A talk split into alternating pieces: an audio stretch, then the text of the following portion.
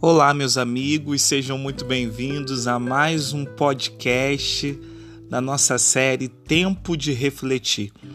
E o episódio de hoje é A Verdadeira Religião.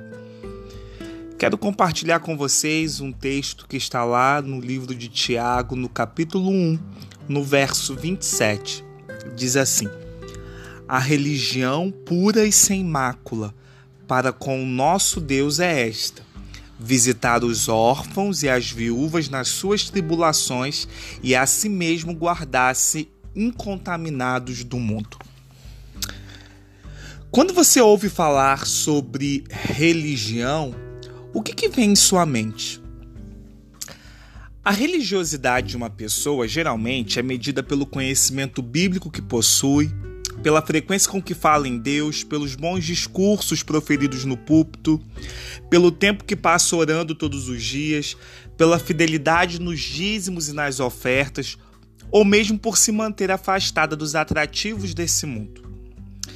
Embora todas essas coisas sejam muito importantes na vida cristã, para Tiago, a verdadeira religião vai muito além dessas práticas. Ensinando sobre a prática da palavra de Deus, ele conclui que o cristianismo prático nos leva a cuidar dos menos favorecidos que estão ao nosso redor. E esse é um chamado que não é original de um único autor bíblico. É um apelo constante que está presente em toda a Bíblia. Uma religião que promove apenas cultos de pregação, ensino, louvor, e em contrapartida não olha com misericórdia para seu próximo que está passando necessidade, é hipócrita. Essa mesma fé Jesus repreendeu duramente quando esteve na terra. Também os profetas reprovaram uma atitude como essa. Injustiça social foi uma das causas da queda da nação israelita em 722 a.C.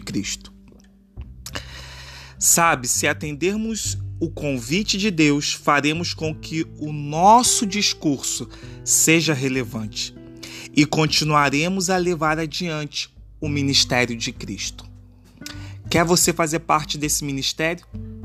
O Senhor pode habilitar você a desenvolver a verdadeira religião, que é uma religião prática, que é isso que Deus espera de cada um de nós. Que Deus nos abençoe. Um forte abraço.